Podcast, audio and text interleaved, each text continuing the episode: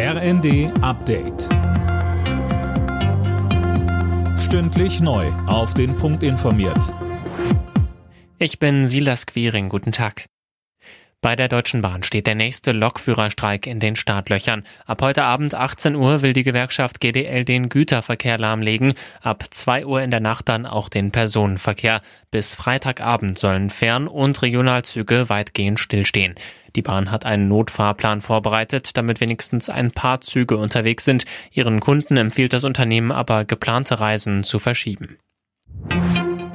Für die Beschäftigten von Galeria Karstadt Kaufhof ist es schon fast Routine. Das Warenhaus ist erneut insolvent. Zum dritten Mal innerhalb von drei Jahren. Anne Brauer mit mehr. Der Insolvenzantrag wurde jetzt beim Amtsgericht Essen eingereicht. Hintergrund sind vor allem die Finanzprobleme beim österreichischen Mutterkonzern Signa von Investor René Benko. Wie es für die über 15.000 Beschäftigten und die noch verbliebenen 92 Galeria Karstadt Kaufhof Filialen weitergeht, das ist momentan noch offen. Im Insolvenzverfahren soll jetzt nach jemandem gesucht werden, der das Unternehmen übernimmt und es soll auch schon Interessenten geben. Schäden von etwa 230 Milliarden Euro haben Naturkatastrophen im letzten Jahr weltweit angerichtet.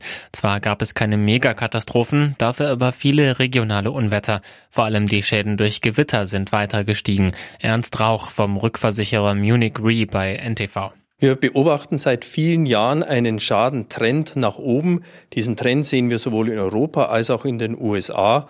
Und 2023 hat hier eine neue Rekordmarke gesetzt. Die Versicherungswirtschaft hat für Gewitter, Unwetterschäden 58 Milliarden Dollar bezahlt. Für ein versprochenes Treffen mit Superman-Schauspieler Henry Cavill hat eine 35-Jährige aus Erfurt fast 100.000 Euro an Betrüger überwiesen. Die hatten sich im Internet als Cavill ausgegeben. Erst nach mehreren Überweisungen fiel der Erfurterin der Schwindel auf.